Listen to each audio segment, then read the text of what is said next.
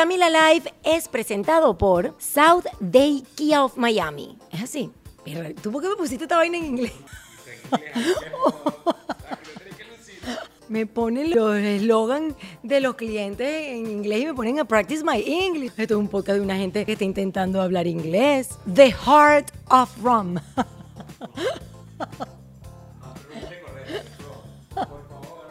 Dígame. La gente de Ron Diplomático se va a ir. Va a decir, quítenle la pauta a esta muchacha. Of Ron. no, Maya House, a unique Mexican experience. Coño, cállate.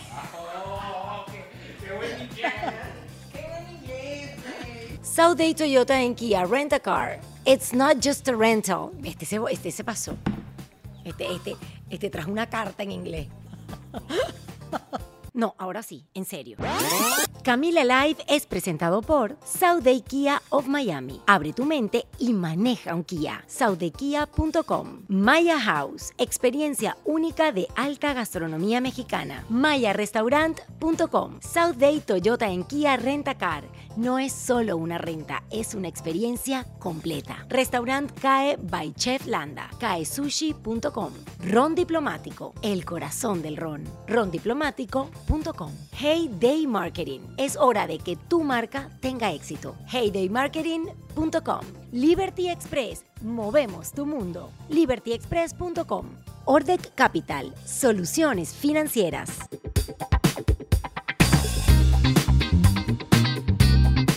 Hola, hola mi gente adorada, sean bienvenidos a un nuevo episodio de Camila Live. Are you ready? Hoy ustedes tienen que notar la emoción, la felicidad que tengo. ¿Y yo? ¡Ay, qué alegría! Porque tengo al lado, mi gente, a Ismael Cala, periodista, escritor, presentador de radio, de televisión, conferencista, emprendedor cubano, canadiense y estadounidense. Is that me? Yeah, it's Okay. you, papito. Creador de Kala Enterprises. Yo no sé si lo estoy pronunciando bien, pero Hal Enterprises, yes. Kala Enterprises is like something super huge, es algo muy grande, una compañía de producción que hace muchas cosas, que crea contenido y que está enfocada en darnos las herramientas para lograr lo más preciado, ese valor eh, a la calidad de vida que al final de cuentas es lo que nos importa y nos interesa y, y- y lo que todos debemos buscar en la vida. Mi gente amada, con todo el amor del mundo, Kala. Gracias. vida. Gracias, Camila. mi Me amor. encanta que ustedes hayan venido, tú y tu equipo, a darse ese viaje más allá de las fronteras de la ciudad de Miami, entrar en la campiña de Redland, Hay donde vacas. están. Hay vacas. eh, teníamos cabras. Si hubieses Mm. venido unos meses atrás, hubieses conocido a las seis cabritas y la vaquita enana. Pero llegaron las lluvias, el corral se puso muy insalubre y yo vi que estaban sufriendo y que no eran las condiciones ideales y los doné a un lugar donde te toman los animales refugiados y los Sí. cuidan, un santuario para animales. Ay, qué bien. Bueno, lo cierto es que viajamos, pero vale la pena y volvería a venir tres, cuatro y millones de veces porque tú y tu historia tan inspiradora y tan aleccionadora tenía que relatarse, vivirse y describirse en mi podcast. Te contaba antes de comenzar que yo hice este podcast, bueno, para eh, hacer- rendirle homenaje a este país que nos ha abierto sus puertas, pero también el mismo homenaje para las personas que como tú, con mucho esfuerzo y con mucho trabajo, se han em, construido una historia de éxito, algunas, otras de trabajo y de esfuerzo Exacto. porque eso es la vida. Y por eso hice Camila Live y también para que ustedes nos enseñen inglés. ¡Oh, me encanta! En- Me encanta porque el inglés es una herramienta no solo de supervivencia, sino también de conexión con el mundo completo. Entonces, me encanta el inglés. No me gustaba tanto antes cuando era pequeño, pero ahora lo amo. we're gonna talk about that. Y decía, mi gente adorada, que la historia de Cala es eh, increíble y además tengo tanto que, que quiero que compartas que la verdad es que no sé mucho por dónde empezar, pero quiero irme al momento en Cuba en el cual la balsa te dejó. Mm, Porque este señor que ustedes están viendo a través de YouTube planeaba salir como tantos cubanos y de verdad se me paran todos los vellitos en balsa desde Cuba. sí. Y eso fue en el año 1992, justo el año que yo me gradué después de cinco años de estudiar licenciatura en Historia del Arte. Fue mi primera carrera universitaria en Cuba.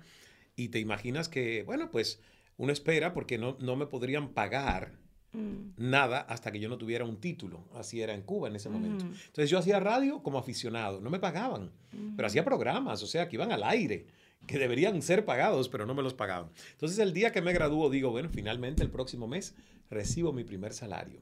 Y el primer salario fue 198 pesos cubanos, que al cambio eran menos de 2 dólares. Y que en una crisis, como le llamaban, del periodo especial en Cuba, con eso no se compraba ni un rollo de papel sanitario, papel higiénico. O sea que caí en una depresión profunda. Esa depresión hizo que yo buscara desde la desesperación salir de allí a lo que fuese, incluso arriesgando mi vida en una balsa, que uno no sabe cuál es el final de la travesía. Pero la balsa, yo conocí a través de una amiga, que no voy a decir su nombre, porque sigue, sigue viviendo en Cuba todavía ella. Claro, a través de una amiga conocí al jefe de la expedición de la balsa porque era el padre del novio de su hija. Fíjate mi conexión. Entonces, bueno, pues sí, nos íbamos y todo, semanas preparando la, la, expedición, pero yo sabía que ella tenía miedo y que ella estaba demostrando ese miedo. Y de hecho, yo recuerdo una conversación que le dije, si yo fuese el dueño de esta expedición no me llevaba a una mujer con un ataque de histeria, que es lo que yo veo que tú tienes. Tú estás miedosa y el que se va a una cosa como esta no puede mostrar ese miedo. Tú no tenías miedo de subirte en esa balsa. tú lo hubieses no, Yo no tenía miedo. Yo la verdad iba con Dios y decía, yo quiero mm. salir de aquí, quiero explorar otras cosas, estoy frustrado con lo que veo en mi realidad. Pero ¿qué pasó? No le dijeron a ella nada. Se fue la balsa el lunes. Yo llegué el martes pregunté, ¿y dónde está fulano? ¿Y dónde está? Ah, ya se fueron, llegaron a la base naval de Guantánamo.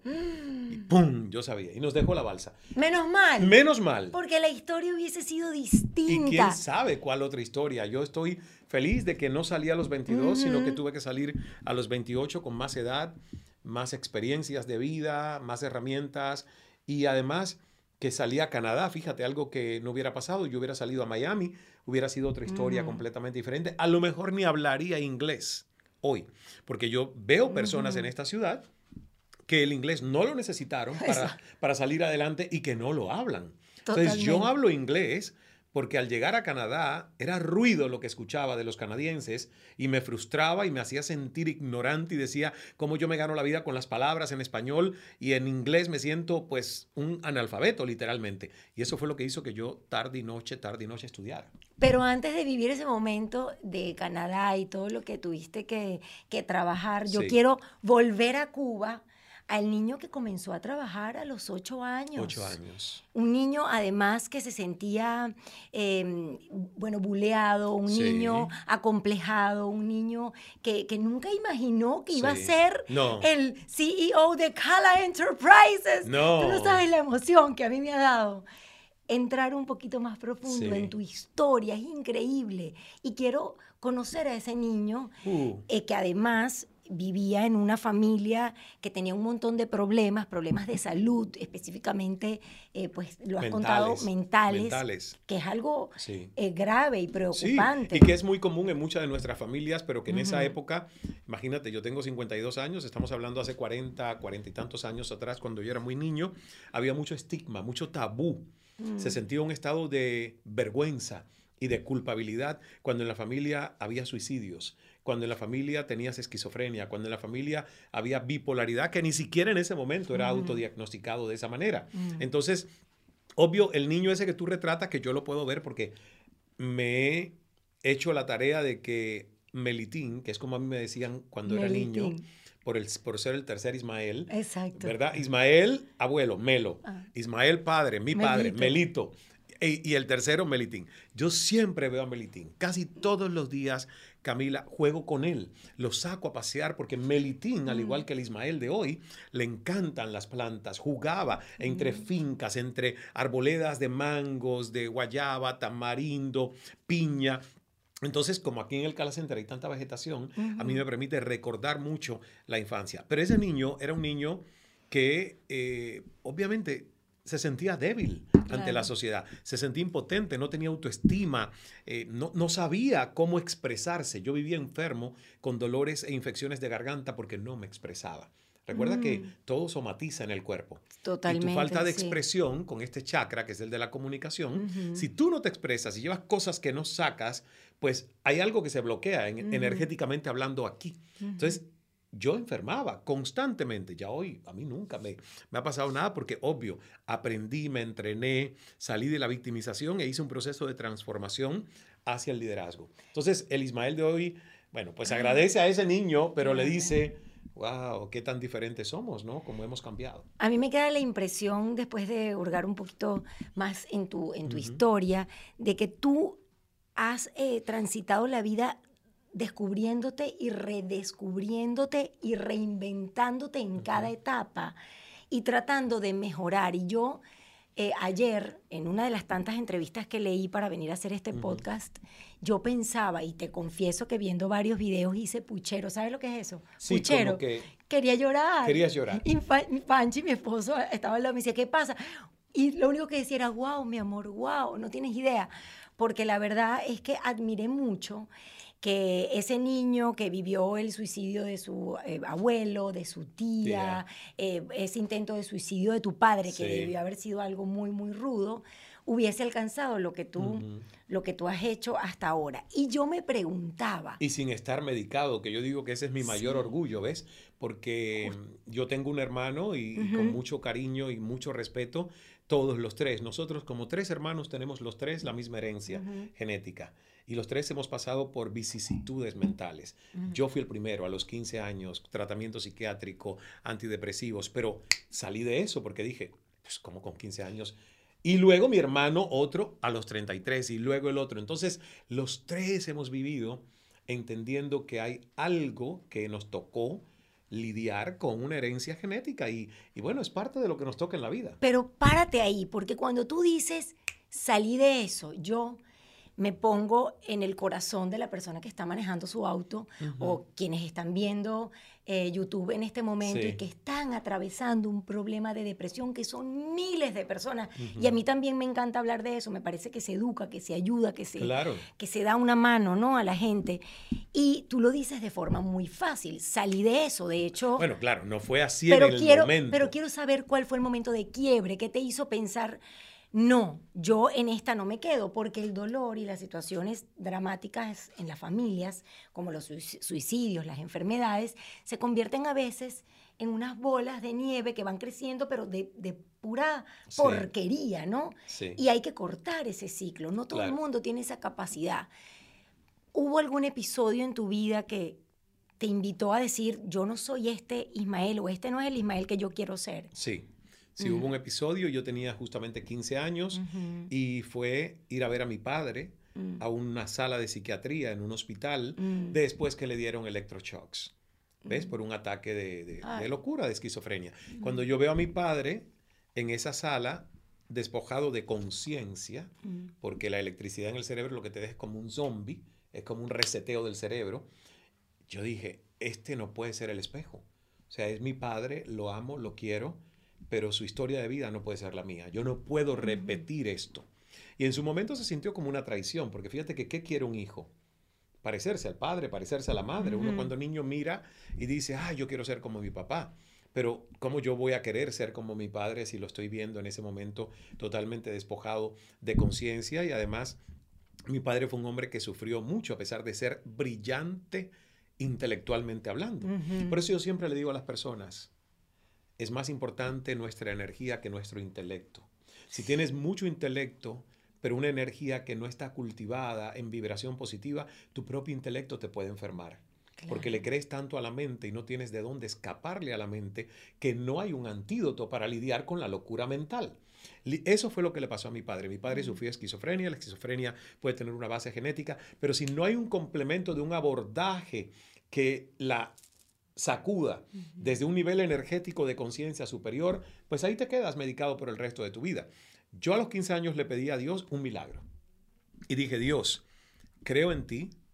Yo iba casi a ser monaguillo, pero esa es otra historia. Ajá, también Dios, me la sé. Creo en también ti. la leí. ajá, creo en ti. Sin embargo, yo te pido una prueba de fe. Mm. Una prueba de que tú existes. Y es que tú vas a hacer el milagro de que yo corte esta ruta, de que yo no termine de esta manera. Y en psiquiatría se llama cortar el ciclo. Cortar el ciclo. Pero mira, yo intuitivamente lo hice con la fe en. Dios. Sí, Ahora, Dios yo le dije a Dios, ayúdame que yo me ayudaré. ¿Ves? No es la gente Mm. nada más que va a la iglesia a pedirle a Dios y yo no hago nada. Atención. No, no, no, no, no, no. Ismael está dando muchos tips. Sí, sí, porque uno tiene que ser corresponsable de su ruta de vida. Yo le pedí a Dios y lo creí posible el milagro de una curación, de una sanación, de cortar ese karma, ese ciclo. Pero al mismo tiempo me dije a mí, mientras Dios hace su tarea, ¿cuál es la mía? Buscar personas saludables, buscar personas positivas, apartarme incluso de la familia, que son unos metiches, unos chismosos que lo único que hacen es ocupar su tiempo para hablar de otros. Y yo empecé a tomar medidas intuitivas, saludables, de qué me hacía sentir bien, qué me hacía sentir mal. Empecé a leer y buscar lo poco que se encontraba en las bibliotecas de Cuba de libros de psicología.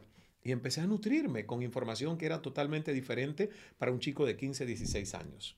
Claro, espectacular. Por eso ese, mm, esa idea que yo tuve o ese concepto de que tú mismo fuiste cambiando en el curso, tu destino es tal cual y por eso es que te admiro tanto. Yo la verdad es que estoy realmente sorprendida de, de todo lo que has tenido que atravesar y para que ustedes también entiendan esta pasión con la que estoy hablando, Ismael a los 28 años decide irse, ahora sí, para Canadá Sí. y de una forma, entre comillas, legal, porque te dieron Era permiso, legal, claro. porque me dieron el permiso, el pasaporte, todo.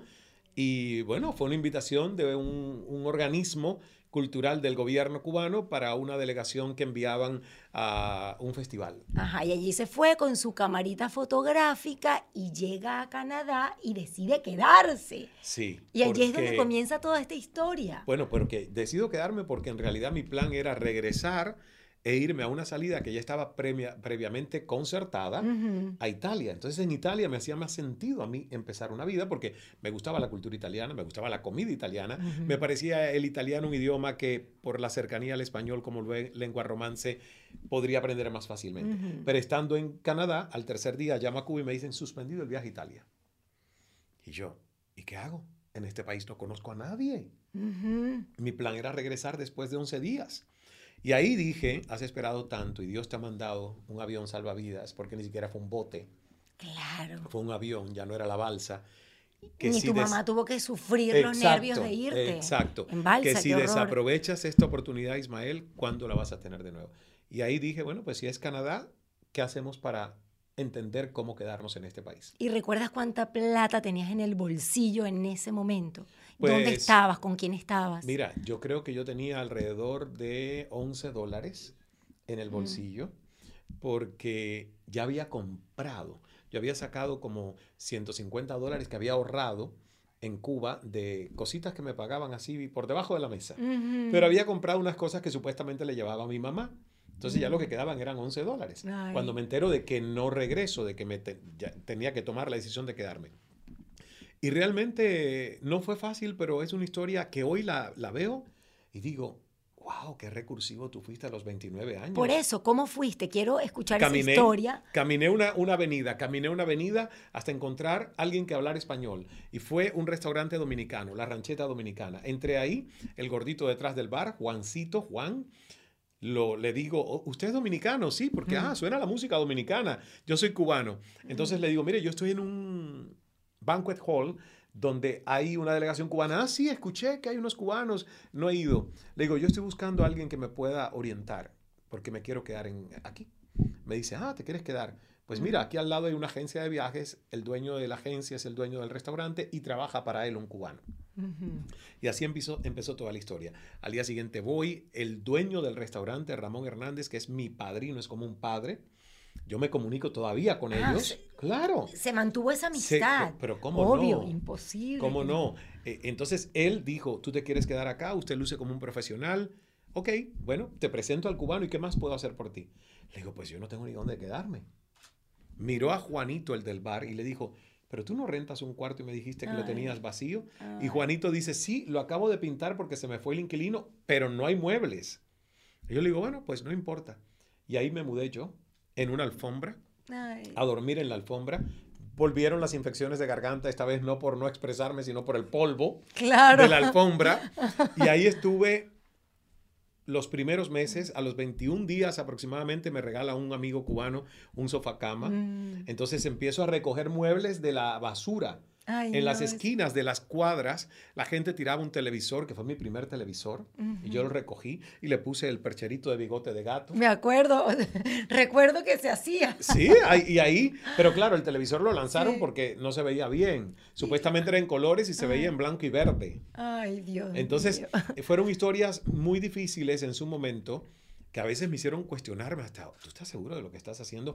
Pero la historia de emigrar es una historia de humildad. Yo siempre le digo a las personas que cuando tú emigras con arrogancia, te va a ir mal, porque todo lo quieres juzgar a lo que eras. Y a mí me pasó. Yo fui mesero de ese restaurante dominicano y en los primeros tres, cuatro meses yo hacía ese trabajo a regañadientes. Porque yo decía, ¿qué hago yo aquí? Claro, ¿Por porque qué la vida me pone en esta Porque prueba? eras locutor, ya en Cuba tenías una vida. Me conocía realmente casi todo cubano porque habían dos canales de televisión y yo salía en uno. Y habían seis emisoras nacionales de radio y yo salía en una de las más populares. O sea que tanto en radio como en televisión ya yo era una figura nacional. Y, y bueno, pues siendo mesero me di cuenta que una noche que llegó una familia cubana. Que me reconoció la señora porque estaba de visita en. Toronto y le hacía así al hijo, como que tú no lo conoces. El hijo no me conocía. El hijo llevaba años en Toronto, pero ella sí. Hasta que yo vengo y le sirvo las bebidas y ella me dice, tú no eres Ismael Cala. Mm. Y yo, sí, señora. ¿Ves, hijo? Que tú no lo conoces a él, pero que yo que vivo en Cuba sé que es una estrella. ¿Y qué hace aquí sirviéndome? Es que no lo entiendo. Porque claro, a mí me pasaría. Imagínate que tú veas a Nicole Kidman en una película. Por- Mañana vayas a Los Ángeles y Nicole Kidman sea quien venga a atenderte. en Pollo Loco. Tú dices, ¿qué pasó? ¿Qué pasó aquí? O sea, yo entendía a la mujer, ¿ves? Obvio, Yo la por entendí. supuesto. Pero esa noche fue una puñalada a mi ego. Porque cuando ella me dijo eso y yo le dije, señora, bueno, llevo tres meses aquí, si usted ve que pasan cuatro años, cinco años, reprócheme porque a lo mejor tomé una decisión equivocada. Pero yo no lo creo. Yo voy a regresar a lo mío en su momento y ahora me estoy ganando dignamente el pan. Eso se lo dije muy bien, pero cuando me volteé empezaron a salirse las lágrimas. Mi ego estaba dolido. Pero tú sabes cuál fue mi baño de humildad ¿Cuál? cuando llegué a la cocina de ese restaurante, donde los cocineros, gente humilde, mis amigos me daban de comer todos los días, Ay. me amaban. Y cuando ellos me ven llorando y me preguntan, ¿por qué tú lloras? me Yo me sentí como un estúpido. Yo le dije. ¿cómo esta gente humilde? Yo le voy a decir que estoy llorando porque mi ego llora, porque alguien me reconoció de Cuba. ¿Tú Mm. sabes lo que yo tuve que decirles a ellos? Es que hay una mesa allá afuera con una amiga cubana que me acaba de decir que murió la madre de otra gran amiga. Ah. Y ellos empezaron a llorar conmigo. Yo me sentí horrible porque les tuve que mentir, pero me hubiese sentido peor como un ignorante y un estúpido de decirle, estoy llorando porque alguien me reconoció y dijo, ¿qué haces tú sirviéndome aquí? En un lugar donde ellos a mí me servían con tanto amor. Esa noche mi vida cambió. Y yo dije, te falta humildad.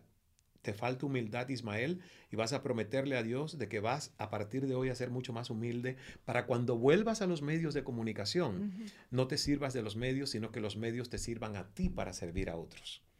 Y si eso no hubiera pasado, yo no hubiera tenido el éxito que luego tuve con Cala y todo lo que he hecho, porque esa noche cambió mi perspectiva en valores. Yo tuve que poner la humildad como el valor número uno en la vida, al menos de Ismael Cala. Entonces, eso siempre lo valoro porque si no me hubiera tocado hacer eso, yo no sería el Ismael que hoy soy. Y después de eso vendí pizzas y chicken cacciatora, trabajé en otro restaurante italiano. Y de ese sí me fui, Camila, porque un día dije, ay, no más, ya 10 horas aquí, no mames, güey, como diría un mexicano. Pero fue como un cachetón exacto al ego. Pero bueno, lo... pero el, el mesonero Ismael Cala, eh, o mesero como se dice en otros países, siempre supo que iba a volver a lo que eh, le pertenecía. Siempre supiste. Yo creo que sí. Sí, yo creo que sí. Yo siempre supe que, por ejemplo, el trabajar de mesonero era parte de una historia. De hecho, fíjate que solo estuve un año haciendo eso y luego me busqué otra cosa parecida más a lo que yo hacía. Profesor de español, creyéndome yo que enseñarle español a los canadienses iba a ser una tarea fácil. Salía con dolor de cabeza. Casi salía más agotado que del restaurante. Te juro. Por, claro, porque uno piensa, ah, yo hablo español y estoy capacitado para enseñar español a no nativos. No, yo no, me acordaba de qué cosa era un gerundio. Me hacían El- el- preguntas el- de conjugación de verbos sí, y yo claro. no sabía. El pretérito pluscuamperfecto. y- Así que alguien que me esté escuchando que haya migrado, por favor, profesor de español, piénseselo dos veces si no tiene la formación gramatical, pero muy, muy clara, porque a mí me fue, yo estuve tres meses nada más y pedí la baja. Claro. La Y- renuncia. Y con dolor de cabeza. Y me contabas que no sabías hablar inglés cuando llegaste a Canadá. Y eso para este podcast es súper importante Sí. porque mucho va del tema de ese choque con el idioma que a veces hasta nos ponemos como eh, eh, en negativa, ¿no? Yo no puedo, I can't, o me da pena. ¿Cómo fue tu, tu approach talking a little bit in English? Oh, me ¿Cómo- encanta. How was your approach con el, con el inglés? Bueno, a golpes, a golpes, a golpes al principio, porque en un país, bueno. en un país donde tú quieres echar adelante, mira, mi primera historia con el inglés fue todavía sin haberme quedado en Canadá, o sea, con la delegación. Ajá. Yo tomé a un grupo de tres o cuatro cubanos y les dije, vámonos al downtown.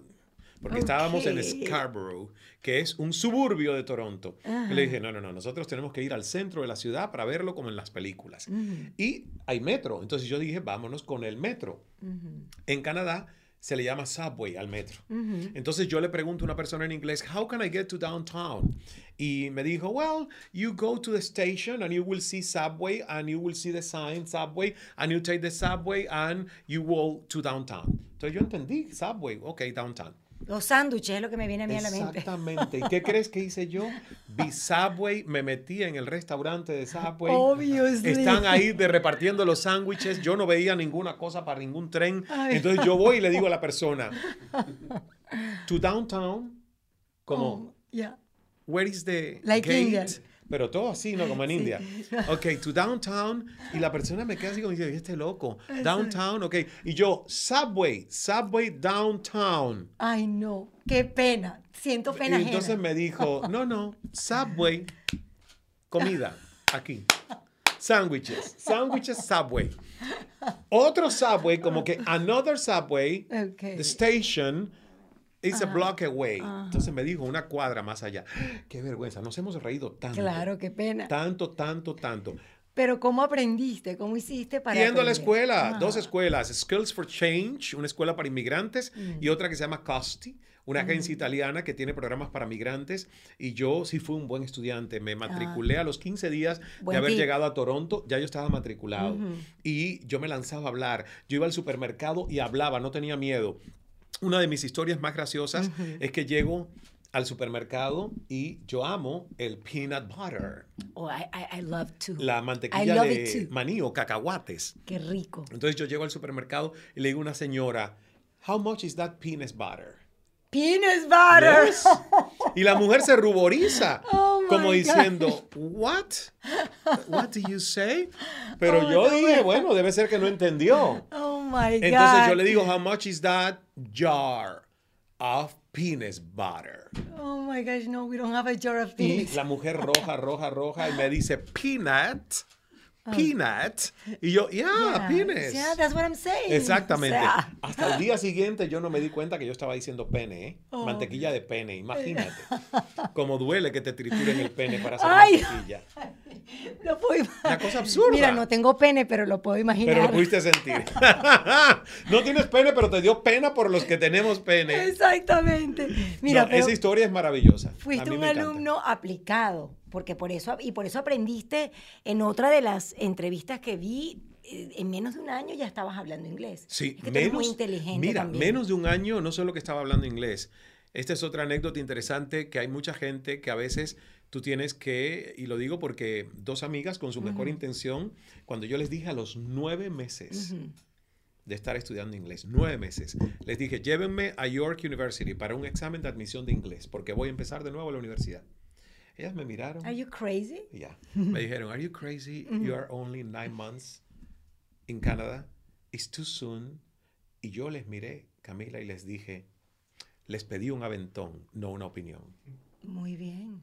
Muy bien. Se quedaron pálidas. Les dije si podrían llevarme a York University. No les pregunté si ustedes creen que estoy capacitado o no para hacer el examen de inglés. Y entraste. Yo siempre he sido así. Entonces, yo creo que es una de las características que me ha hecho amorosamente firme. Cuando la gente dice que no, yo siempre digo, si la idea cayó en tu mente, no cayó en terreno infértil. Otros no la pueden ver germinar, te tocará a ti verla germinar. Y así me ha pasado aquí con proyectos, la aplicación de meditaciones. Yo decía, vamos a lanzar la aplicación. No, ya están las otras, no vas a poder competir, no hay mercado en español. Pum, pum. Bueno, tardé cinco años de encontrar el socio estratégico, pero se lanzó. Fui a ese examen y para las sorpresas de ellas y mía, no necesité inglés como segunda lengua. Que eso sí me sorprendió porque yo quería aprobar el examen, entrar en la universidad, pero que todavía me dieran inglés como asignatura obligada para mejorar mis habilidades. Pues supuestamente ellos entendieron que no, que yo no necesitaba tomar clases de inglés, que ya yo iba full a mis asignaturas. Y la verdad que pasé trabajo. ¿eh? Es lo que te iba a preguntar, porque sobre la marcha terminaste de aprender sí, inglés. pasé trabajo. Eso es difícil. Pasé trabajo haciendo los famosos essays o ensayos en inglés, en las clases donde era evaluación oral ponerme de pie enfrente a todos esos canadienses jóvenes. Oh Imagínate que otra, otra. Pena. Tú pedías palabras también y cosas. Claro, en un ratico te vamos a pedir cuatro frases y unas cuantas bueno, palabras. Pero, pero yo te voy a adelantar uno aunque no Dale. sea las cuatro. No, claro que sí. Mature student. Matures. Mature student. How do you spell matures? Como maduro. Estudiante ah, pero maduro. se pronuncia así, mature. Mature student. Mature. Mira, mira yo qué atrevida diciéndole. Bueno. Corrige. Mature student. Bueno, yo no sé si es así, pero mature student. Mature. ¿Qué significa eso? estudiante, maduro. ¿Tú sabes lo que quiere decir eso? Te están llamando casi un aguacate que está a punto de caerse de la mata. una gente vieja. Y yo, tenía 29 años. ¿Cómo? Exacto. Pero tú sabes quiénes me decían así? Los chicos de 17 y 18. me miraban y yo de 29 y ellos me decían, ¿Are you a mature student? Y yo, tu oh, madre. Exacto, la tuya. Tu madre, tu abuela, tu tía y toda tu parentela. Claro, ellos no entendían español. Además, eras muy chiquito. Sí, pero había una chica de 36, hermosa. Entonces, un día nos reíamos porque. Y ella era canadiense. Entonces yo le digo, María, ¿a ti también te dicen mature student?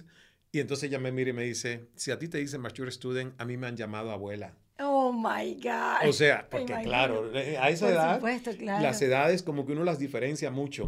Entonces fue una experiencia también muy bonita el ser alguien que tuvo que tener la humildad de bajar, fíjate, de los 29 años a los 17 y 18, estar en aulas con esos chicos que ven la vida diferente como tú ya la ves. Total. Y fiestar con ellos, socializar con ellos, aconsejarlos fue una, una, experiencia interesante. No, y se aprende mucho estando con gente joven. Yo tengo ahorita dos hijas adolescentes, bueno, tengo una de 17, otra de 15, y la verdad es que te gusta porque es otro mundo, literal. Y te van enseñando, y bueno. Siguió entonces el mundo en Canadá, te conviertes en periodista y allí vuelve la historia atrás porque comenzaste, o eso lo, hemos tenido que medio saltar porque este podcast no puede ser de dos horas, pero trabajó eh, casi Pero podemos hacer otro día, otra segunda parte. No, trabajó casi de monaguillo y luego haciendo eh, una corresponsalía porque estaba el, Papa en Sí, fue la primera gran cobertura, el Papa Juan Pablo II en Toronto, en lo que ellos llaman la Iglesia Católica la Jornada Mundial de la Juventud Católica. Entonces van jóvenes de todas partes del mundo. Fue una experiencia maravillosa sentir la energía del Papa tan cerca. Realmente tuve varios momentos donde estábamos muy cerca, sí, que el Papa pasaba aquí, yo, wow, sentía la santidad de este ser humano. Y esa cobertura me abrió las puertas de la credibilidad dentro de CNN en español. Y después de CNN, bueno, ya ustedes vieron, tuvo un programa exitosísimo, tuvo la valentía de, renunciar a ese programa para consolidar este imperio. y me encanta porque ya he podido relatar un poquito a través de este podcast eh, todo el sufrimiento por el que eh, has atravesado, toda la vida que has llevado y, construir esto es realmente de gente grande. Yo te veo hablando tan calmado, tan, tan pausado. Eh, luces como una persona que nunca pierde su, paz o su, o su, tranquilidad. Tú nunca pegas tres gritos, tres groserías. Sí, ah. sí, pocas veces. pocas veces, la verdad, y los tres gritos casi ya no. Pero a veces sí el tono es fuerte. No de gritos, pero fuerte. Y es tan fuerte que aunque no grite, la gente sabe que hay molestia, que hay una necesidad de esto no se está haciendo bien. Entonces, pero fíjate, la verdad que soy mucho más paciente de lo que he sido en toda mi vida. Mucho más paciente, más flexible. Hay veces que las cosas ya no están saliendo como uno las ve en la mente y yo digo, Ismael, la realidad no es tu mente. E, otro tip, otro tip. exacto, la realidad no es tu mente. Y entonces ya como que me adapto. Los años de meditación, los años estudiando a grandes maestros de la sabiduría oriental, me han dado esa, esa no complacencia, pero esa tranquilidad de decir, al final todo pasa como tiene que pasar. ¿Ves? Entonces yo creo que hay un orden divino donde uno puede intervenir en ciertas cosas, pero hay otras, que es el título de mi nuevo libro que sale en enero. ¿Cuántos libros tienes? Porque Como 11. Ah, en total, digo, en total, Por eso, en total, si incorporamos los dos libros para niños, si incorporamos el libro coescrito con Camilo Cruz y uno donde tuve un capítulo dentro de un libro de Brian Tracy, yo diría que son 11. Entonces, con todos esos. Y ahora viene el nuevo, que sale en enero y que se llama Fluir para no sufrir. Sale en enero. En enero. Son 11 principios del líder bambú para resetear tu vida. Y el líder bambú es un modelo nuestro, creado por eh, Cal Academy, el grupo Cal Enterprises. Llevo más de 5 o 6 años investigando desde que saqué el primer libro. El segundo fue Un buen hijo de P. El tercero, El secreto del bambú. Y ya yo venía investigando sobre el bambú. Entonces, primero lo hicimos fábula, pero ahora sale como un libro muy robusto de principios y valores del liderazgo que el mundo necesita hoy. Hazme un resumen de algo que tiene que tener un ser humano para alcanzar la felicidad, aunque sea a ratos. ¿Cómo es una persona humilde, por ejemplo? ¿Qué cosas tenemos que incorporar y qué cosas tenemos que desechar de nuestras vidas? Porque has escrito muchos libros, has estado en contacto con muchos eh, gurús espirituales y mucha gente y pues no, no quiero dejar de, no quiero perder la oportunidad de, llenarme un poquito de eso. Pues mira, yo te diría que una persona humilde, que para mí son los seres humanos más extraordinarios de la Tierra, tengan más, tengan menos en lo material, la humildad la, valoro porque me conecta enormemente con cualquier ser humano. Entonces, para mí la humildad tiene varios factores. Uno es una mente abierta, es una mente receptiva es una, una mente que está en constante evolución y crecimiento y que pone en tela de juicio tus propias verdades, porque esa es la humildad. Dos, un corazón generoso y compasivo. Una persona humilde siempre va a tener un corazón que se pone al servicio de otros. Y tres, ligereza de ser. Y tú me vas a preguntar, ¿y qué cosa es ligereza ¿Qué es eso? Exacto. ligereza de ser es cuando tú ves caminando una persona, su campo electromagnético su campo áurico, lo que esa persona irradia sin hablar, te habla de ligereza en su ser o estreñimiento, que no es estomacal, porque parece uno va a la farmacia, se compra un laxante, no, estreñimiento emocional, energético, psíquico. Tú lo notas. Entonces, los años míos de entrenamiento, ya yo no necesito que alguien me diga cómo está, porque yo veo cómo está. Yo siento cómo está. Y cuando una persona no tiene ligereza de ser, vibra muy bajo. ¿Ves? Y si tú vibras muy bajo, esa vibración te ata demasiado a tierra, a lo material. Pero cuando una persona tiene ligereza de ser, vibra muy alto. Entonces tú ves a esa persona caminar y tú sientes que no hay mucha fuerza de gravedad que le está bajando a tierra. Como que tú dices, casi como que levita. Para mí esas tres características hacen una persona humilde, porque la humildad te conecta con la naturaleza, la humildad te conecta con el creador. Creas o no creas en Dios, pero sabes que hubo una creación y que hay un campo de información al que yo llamo Dios, ¿verdad? Con base, varias historias. Está Jesucristo, que es la que yo opté por creer. Ah, te iba a preguntar, ¿cuál es tu, sí, yo soy cristiano. Eres cristiano. Soy cristiano. Sin embargo, mi religión nunca me ha obligado a firmar un contrato de exclusividad con un único profeta para juzgar a otros, ¿ves? como hace mucha gente. Claro, yo, yo a veces la digo que triste que, la, que las religiones eh, se hagan. Y dividan. Y dividan, siempre lo digo, se lo digo mucho a mi hija. Tanta sangre derramada en nombre de supuestos dioses, cuando Dios es amor y un Dios de amor no procrearía un conflicto bélico, o sea, es que no se entiende. Tipo, ¿no? Es que no se entiende y me encanta, me encanta que lo digas. Y, y esto es un tema que siempre traemos a la mesa porque mi hija cree muchísimo en Jesucristo, muchísimo. Eh, de hecho, ella, ella nos ha hecho más eh, no, ha, reforzado nuestra fe, ha sido como muy bonito. Mi hija de 17 años, desde chiquita, y es una vaina loca. ¿Verdad? Que yo digo que es como bañada por el Espíritu Santo porque nadie en mi casa fue así. Y ella empezó a querer leer la Biblia desde muy chiquita, 12, 13, a comprarse Biblias y a leer. Y empezó, como nosotros nunca le hablamos de Jesús, ella empezó a hablarnos a nosotros de Jesús. ¡Qué bien! Una cosa espectacular. Tan es así que hoy en día yo le hablo a Jesús todas las noches y todas las mañanas, pero por Joaquina. Wow. Por mi hija. Es una historia de verdad que es muy, muy linda. Y ya que tú eres. ¿Y qué quiere ser Joaquina? Joaquina está cantando. Y va a ser una cantante espectacular. Ay, sí. Bueno, pues la tengo que conocer, ¿eh? ahora te voy a presentar cuando terminemos el podcast para que la veas, porque ya está en su camino, está grabando su primer disco. Y, ¡Wow! Ya grabando su disco. Y Dios la ha llevado a un lugar eh, que muy pronto, nunca imaginamos que tan pronto llegara a ese lugar y ya está grabándole. Y ahora te voy a contar porque, porque todo ha sido por, Dios, de verdad, todo lo que le ha pasado este último año, sobre todo, ha sido.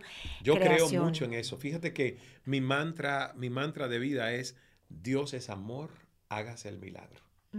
Dios es amor, hágase el milagro. Yo digo eso todos los días, todo el tiempo. Voy a un avión, Dios es amor, hágase el milagro de que este vuelo sea exitoso, llegue a tierra. Y cuando tú tienes esa conciencia de vivir en una conexión con Dios, ¿verdad? Pues la vida cobra total sentido en todo momento. Y la muerte deja de ser una amenaza. Porque la asumes como que es simplemente una transición de la existencia y la existencia tiene dualidad en todo lo que existe, vida y muerte. Entonces, es fantástico porque dejas de tener uno de esos miedos primarios que tanto nos asustan, que es el miedo a la muerte, el miedo a morir. Sí.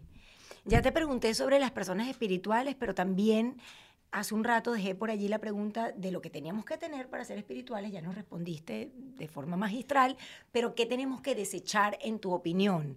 Para que las personas que estén escuchando, algo que tú, Carla, diga, no, mira, si tú eres así, eso deséchalo.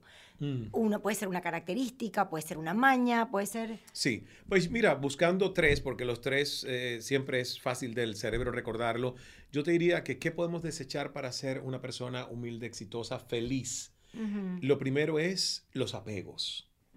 Entre más apegos nosotros tenemos, más codependencia a infelicidad, porque claro, si tú no puedes vivir sin este micrófono y te traen otro, entonces vas a renegar el otro y no vas a aceptar que no está este micrófono. Entonces nosotros los seres humanos no nos damos cuenta, pero nos vamos poniendo muy rígidos a los apegos. Tiene que ver con cosas y tiene que ver con otras personas. Cuando tú trabajas los apegos, puedes entonces decir, quiero una ruta larga de vida.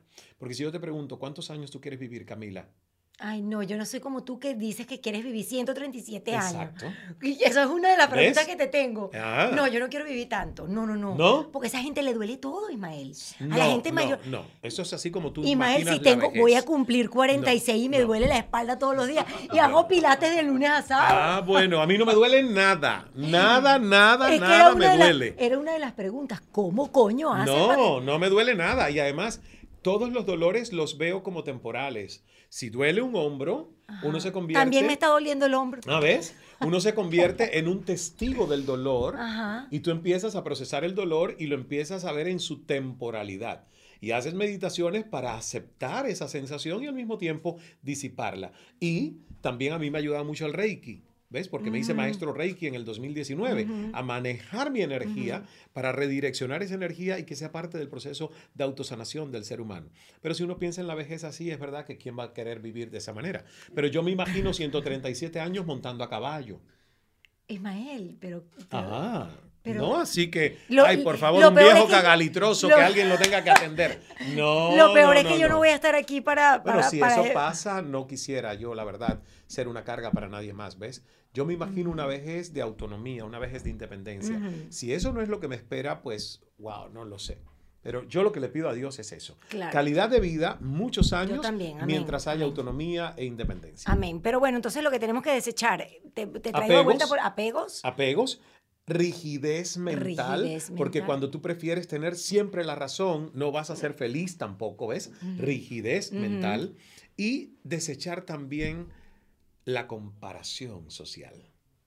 Que no la sirve gente para más nada. infeliz del mundo es la que se está comparando todo el tiempo Ay, sí. con lo que otros tienen, con lo que otros alcanzaron, con lo que otros son. Y eso es un cáncer emocional. El- y yo lo viví, ¿ves? Yo puedo hablar de esto porque yo fui un joven adolescente envidioso, Mm. alta y Mira. corrosivamente envidioso. De verdad. Claro, y yo me daba cuenta que yo resentía el por qué aquel tiene y yo no tengo, y por qué esto y lo otro, porque el sistema comunista me Es que creó te- eso. Eso te iba a preguntar, ¿cómo te deslastras de todos, de, de- de todos esos prejuicios que vienen Claro. con ese sistema? No, y además de la farsa de que te digan que todos somos iguales, pero que tú ves que no es así. Y Ajá. que además tampoco hay mérito, es simplemente enchufe, como dicen Sí. en Venezuela, Hoy ¿no? sí. Enchufados. Es que por Entonces, eso. Eso, entonces es muy complicado. Ujú. Pero yo entendí que cada vez que yo envidiaba algo, yo sentía la mala sangre y la mala vibra. Porque la Mm. envidia es una emoción demasiado tóxica. Entonces, si tú quieres ser feliz y quieres vivir muchos años y quieres ser humilde, no puede haber comparación social. Puede haber admiración, estudio, emulo porque aquel le, le fue bien y el éxito deja huellas. ¿Qué hizo? ¿Verdad? Y si sé que lo que tiene no lo mereció, pues entonces no lo quiero. Porque yo quiero cosas que merezca y que me gane Ujú. y que sean parte de mi resultado de esfuerzos. Entonces, pues esas tres cosas yo diría que si uno las desecha va a ser muy feliz. Mira, yo no quiero terminar este podcast, que todavía le faltan lo de las frases, pero tenemos el ¿Sí? tiempo. te- te- Ah, mira, mira, Pero tenemos te el tiempo contado. Tú sabes que he estado como apurada porque este señor tiene muchísimo trabajo y tiene un compromiso pronto, pero mm, yo me hubiese quedado tres horas porque No, yo sé, estoy pero es que nadie me dijo. Si a mí alguien No, me no dice, importa, Camila quiere dos horas, yo digo, pues entonces busquen un día No. donde no le pongan, porque generalmente, incluso mi podcast es como de 30 minutos, el más largo, pero así excepcionalmente ha sido 40, 50, ¿ves? Pero entonces como el tuyo es así, la Te voy- próxima ya hay que dejar. Te voy a compartir algo muy de televisión. Cuando yo comencé a hacer estos podcasts, me ponía y le decía a los muchachos, me avisan a los 40 minutos porque tenemos el tiempo, no sé qué. Y empecé a hacer los podcasts que ya viste de qué van, el tema del inglés, el, Sí. el- el tema de la inmigración y todo esto, ¿no? Y la gente me empezó a criticar. Camila, me escribían en el YouTube, Camila, qué fastidio, porque cortas la entrevista al- a la hora. Si el Ah. podcast dura dos horas, igual me lo veo. Y yo empecé a probar. Yo dije, déjame irme una hora quince, déjame irme una hora veinte, déjame irme una hora y media. Entonces, un día le dije a los muchachos, ¿sí o no? Les dije, miren, porque Franklin me ponía una pizarrita 45 minutos. Y me acuerdo, entrevisté a Pablo Croce con Ciudad Garrido, una historia espectacular, él superó su Ay. cáncer. Bueno, una, llegaron a Broadway con, con Sí. Ciudad con el, con el, bueno, con el espectáculo de Ciudad, en fin. Sí. Y yo metida en aquella historia y este con la, con la 45 minutos. Y cuando terminamos le dije, mira, Franklin, Roberto, yo decidí, por hacerle caso a la gente, a la audiencia, que yo más nunca voy a ver los minutos, porque la gente no quiere que vea los minutos. Pero Claro. bueno, entonces, No, y además, si te ha funcionado, ¿por qué no? no, porque la gente Claro. lo escucha, lo ve. Pero tú sabes que hay algo que yo necesito eh, saber de ti, que además que las personas que son como yo, pues se, se puedan llevar esta- esto de cala, y es el tema de la meditación. Porque tú sabes que yo como que voy haciendo check, porque me gusta también probarme y tratar de ser el mejor ser humano que puedo ser y lo más espiritual que puedo llegar a ser. Y siempre te escucho y te sigo y bueno, ya sabes todo lo que te admiro, pero cada vez que tú hablas de la meditación, yo digo como que no, yo no puedo. Yo no puedo ni hablar con No. Jesús sin que mi misma mente me interrumpa. Tienes que hacer esto, tienes que hacer aquello. Yo tengo una mentecita loca, siempre está. No, pero no es la ¿Cómo se tuya. hace? Eh, no es la tuya. La mente está diseñada para pensar. La mente está diseñada para la actividad. Entonces, el tema es que si uno cree que la meditación es luchar con la mente, la mente no permite que tú luches contra ella. Y eso es lo que nosotros muchas veces pensamos, ¿ves? La meditación es dejar la mente en blanco.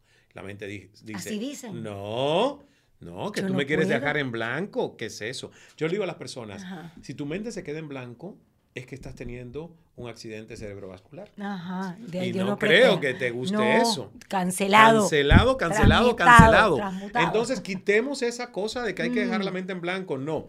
La meditación eh, comienza con un simple ejercicio de tú observar silentemente qué está pasando dentro de tu mente, qué está sintiendo tu cuerpo. ¿Ves? Ujú. Es como que tú sacas un drone invisible y lo pones aquí arriba.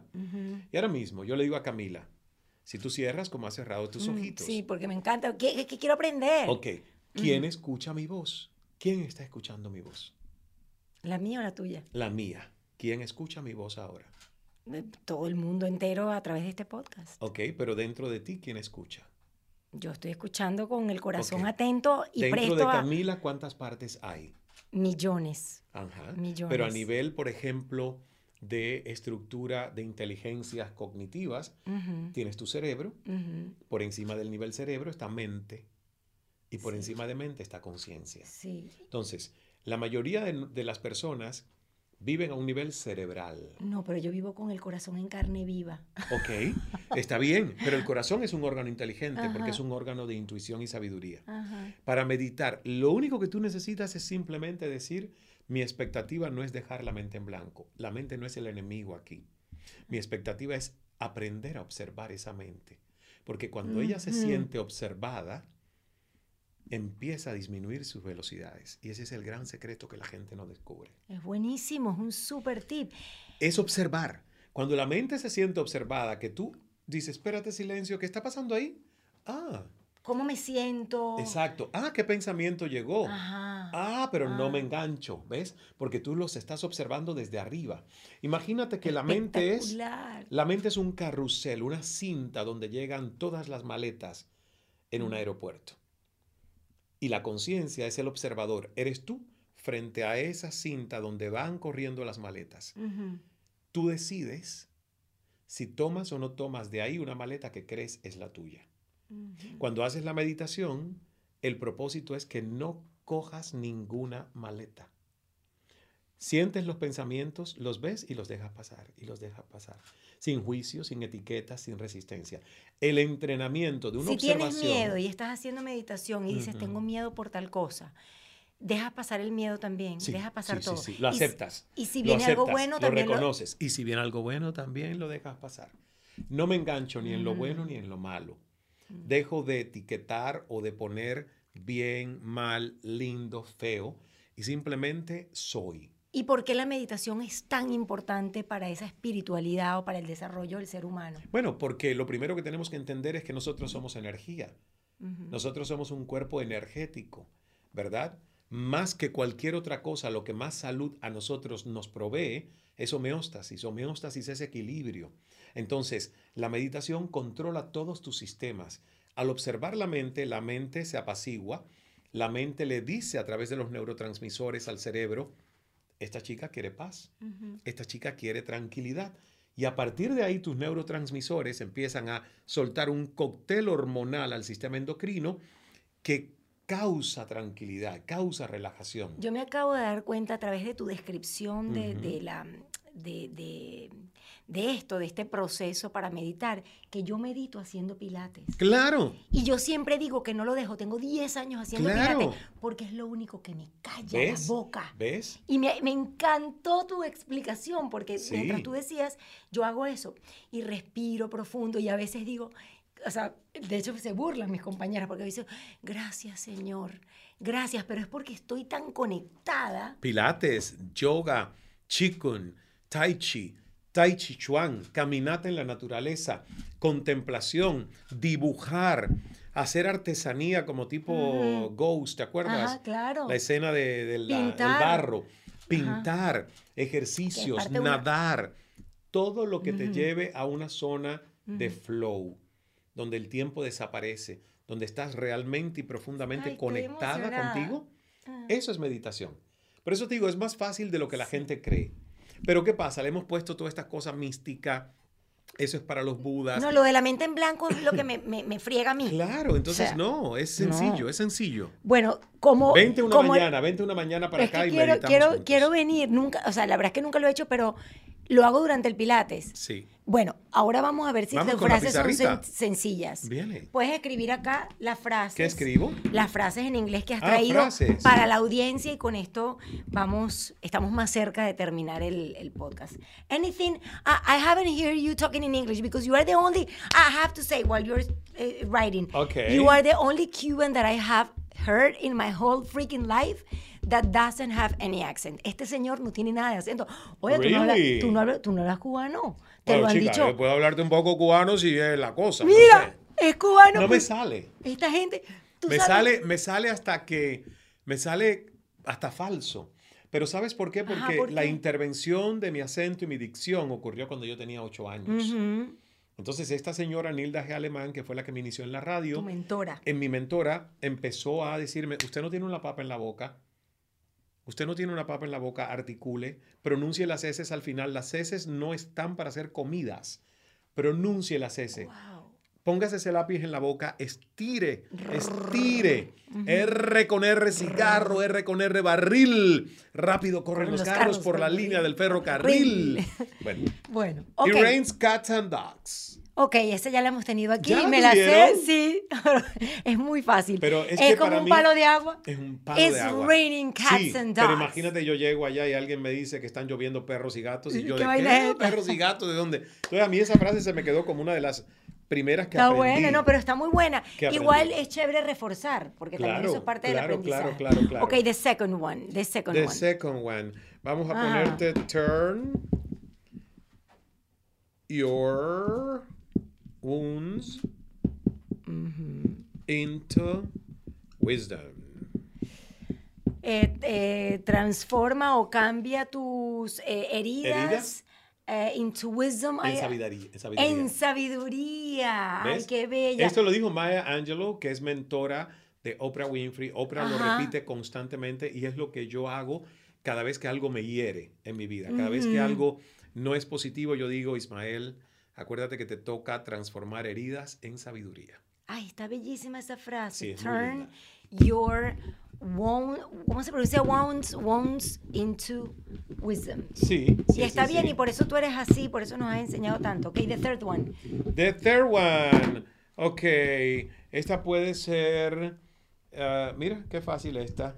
It's what, it's what it is. It is, it is what it is. Yeah, Ya it's what it is. Ya está. it is what it Es, o is. sea, es lo que ¿Cómo es. traducimos eso? Es lo que es, esto es, es lo que hay. es, esto es lo que hay. Esto es lo que hay. Y a mí esto me encanta, porque a veces uno quiere, bueno, hubiera sido así, el escenario ideal, y viene alguien en inglés y te dice, it is It what is it is. is. O sea, está. that's it. Ok, ¿Ves? está muy buena. Y esta no la había traído nadie. Ok, the, the Ah, last one. The last la one. última. Ay, yo, yo soy feliz porque hoy me enteré de que yo medito cada vez que hago Sí, pilates. De verdad. Sí. Vamos a ver si esta la trajo alguien before. A ver, I love this one. I talk a little bit in English, a little bit. Well, I'm Ismael Cala. Thank you for being here with me at the Cala Center. Mm. Here I am with Camila. And Camila is a beautiful, beautiful lady. Gracias. Ah. Oh my gosh, you're writing. ¿Cómo escribes With- tú? Parece médico. With With, flying colors. with flying colors. No, I don't ¿No habías know. escuchado esto? No. Eso quiere decir que tú, por ejemplo, you di- y- y tú, tú puedes decir, I passed the exam with flying colors.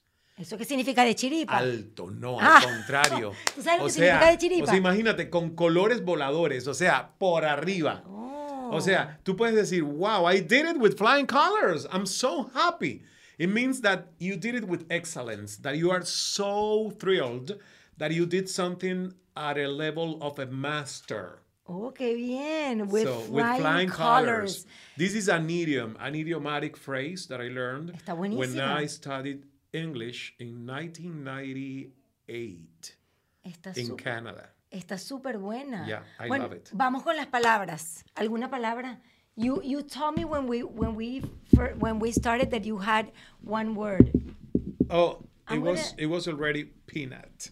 Ah, I already told you. era peanuts or penis. or penis. Okay. Um, One or two Okay. more and that's it. Hurricane. you Yeah, see, I, I- had I had a problem with this word. Hurricane. Huracán. Huracán. Porque los latinos decimos hurricane. And it's Hurricane. hurricane. Ah, mira, ve. ¿Cómo es? Hurricane. Hurricane. Ya, eh, más como una AE y Hurricane. no la U. Pero como uno ve la U, yo decía hurricane. Hurricane. Hasta que mi profesora de acento, yo pagué cinco años. Ujú. Cinco años, todas las semanas, una clase de acento. Sí, Solo tú sabes para que como a que ti, a nivelar un poquito el acento en inglés. a ti te deberían llevar. Ah, me estás hablando del, claro. Del inglés. de- pensé que No, no, no, de inglés. De Por eso inglés. sé esto, ¿ves? Porque la profesora me decía, Hurricane. no se dice hurricane, that's Latin. Yeah. We say hurricane. Hurricane, Hurricane. Entonces, Yeah. yo no lo sé. And the pronunciation is so hard, right? Sí, I mean, sí. to- I, I don't Vamos a darte otra palabra. Vamos a ver si esta tú la sabes. Ajá, the last one. I don't care about speaking like Sofía Vergara, mi amor, because I'm so proud.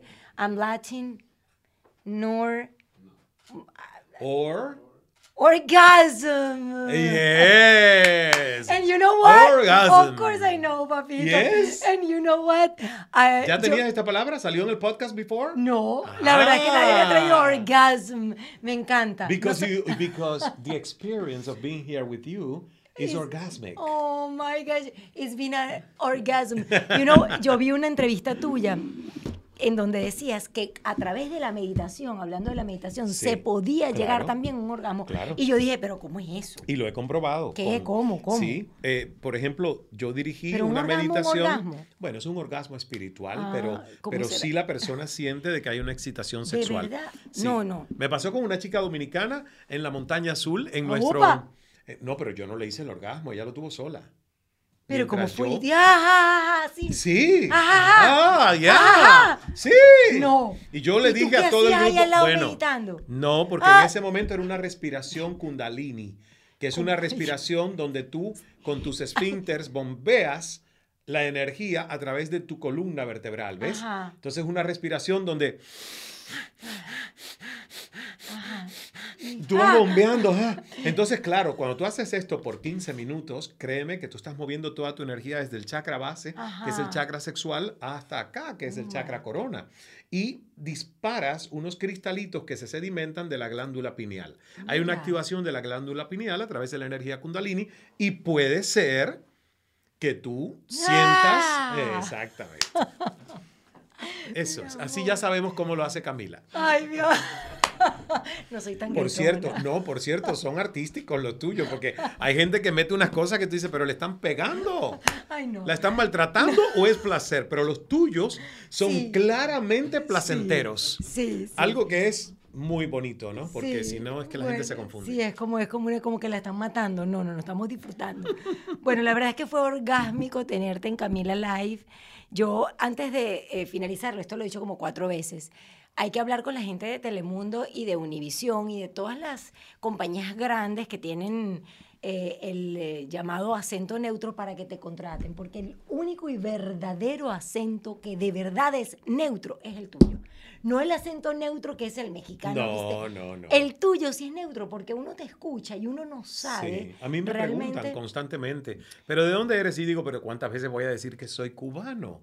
Y sobre todo, Es que no parece. por mi cercanía con los venezolanos, tengo mucho del acento venezolano, ¿ves? Entonces muchas veces me preguntan, ¿eres venezolano? Y yo, bueno, sí, por corazón y de Claro. adopción, pero nací en Cuba y soy cubano. Pero tienes toda la razón, cuando yo viví en México, eh, con Televisa me dieron un entrenamiento de lo que se llama acento neutro, pero en realidad era hablar como mexicano. Y a mí me encantó el reto Ajá. y llegué a hablar así, Camila, que créeme que la gente me decía, pero güey, pero tú hablas como un mexicano. Y Y, yo, pues- pues sí, pues es lo que me toca.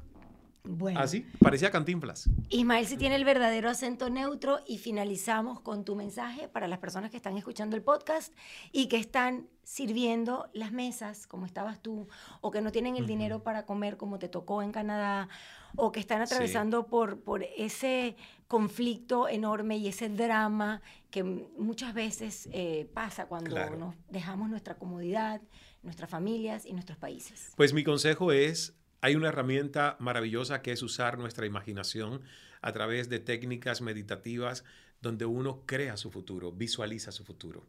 Si uno nada más se dedica a utilizar la mente para describir con su lenguaje la realidad que hoy tengo, entonces no somos visionarios, somos víctimas de esas circunstancias. Yo siempre he utilizado mi imaginación para verme más allá de donde estoy hoy, pero con gratitud. Celebro donde estoy hoy, acepto donde estoy hoy y digo dónde quiero estar mañana, porque ese es el camino de la evolución de la vida. Lo bueno es el peor enemigo de lo mejor, pero para que eso funcione, tú tienes que tener el antídoto puesto todos los días, que es gratitud deliberada. Todos los días al levantarte y al ir a la cama, buscar cinco aspectos positivos que celebras de tu vida hoy.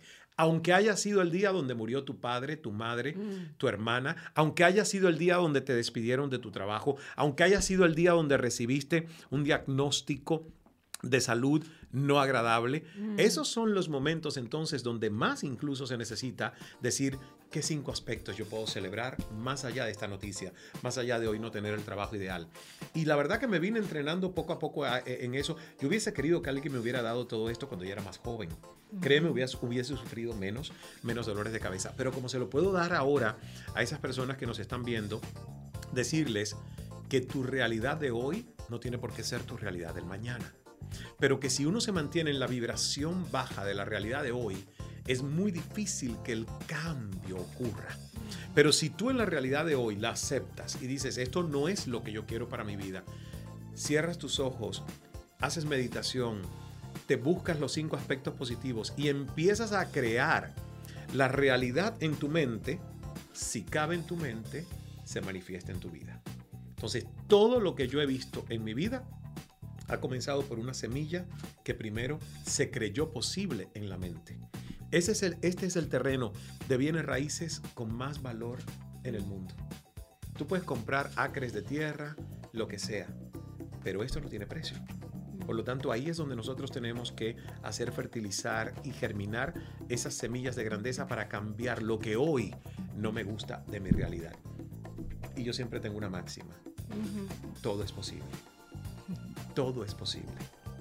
Amén. En nombre de Jesús. Gracias, mi amor. Gracias, Camila. Gracias, de verdad. No sabes lo que lo disfruté. Ay, no. Camila Life fue presentado por Day Kia of Miami. Abre tu mente y maneja un Kia. SaudeKia.com. Maya House, experiencia única de alta gastronomía mexicana. MayaRestaurant.com. Day Toyota en Kia Renta Car. No es solo una renta, es una experiencia completa. Restaurant CAE by Chef Landa. CAESushi.com. Ron Diplomático, el corazón del ron. RonDiplomático.com. Hey Day Marketing. Es hora de que tú marca tenga éxito. heydaymarketing.com. Liberty Express, movemos tu mundo. libertyexpress.com. Ordec Capital, soluciones financieras. Camila Live está disponible en Spotify, Apple Podcast y Google Podcast. Y si quieres vernos en video, te espero en mi canal YouTube.